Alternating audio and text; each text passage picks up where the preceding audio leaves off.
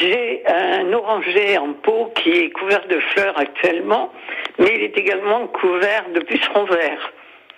Alors j'ai un ami qui m'a conseillé de faire une dilution pour un litre d'eau de deux cuillères à soupe de vinaigre euh, d'alcool et de faire ça tous les jours.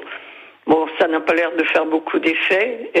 Est-ce qu'il y a d'autres solutions? Contre le puceron, euh, l'idéal c'est quand même le savon noir parce que c'est vraiment un, insecticide euh, très efficace et qui coûte pas cher et qui pollue pas. Donc c'est quand même pas mal. Ce, qu'il faut, ce qui n'empêche qu'il faut pas en abuser non plus. Hein. Donc euh, en espace confiné ça va, mais en foutre partout dans la nature c'est pas une bonne idée.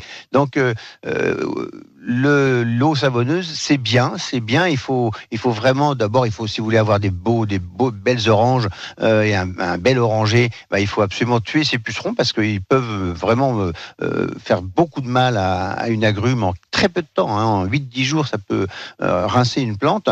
Donc, il faut absolument les, les.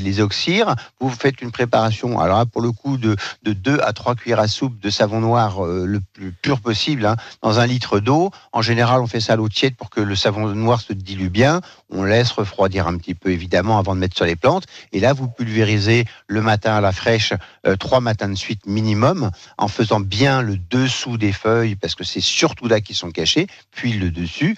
Et euh, normalement, vous devriez euh, bah, les voir euh, mourir, hein, les, petites bêtes. Et après, une fois que vous avez fait ça, vous rincez abondamment pour enlever le savon qui pourrait aussi asphyxier les feuilles du, de l'oranger et c'est reparti pour un second tour.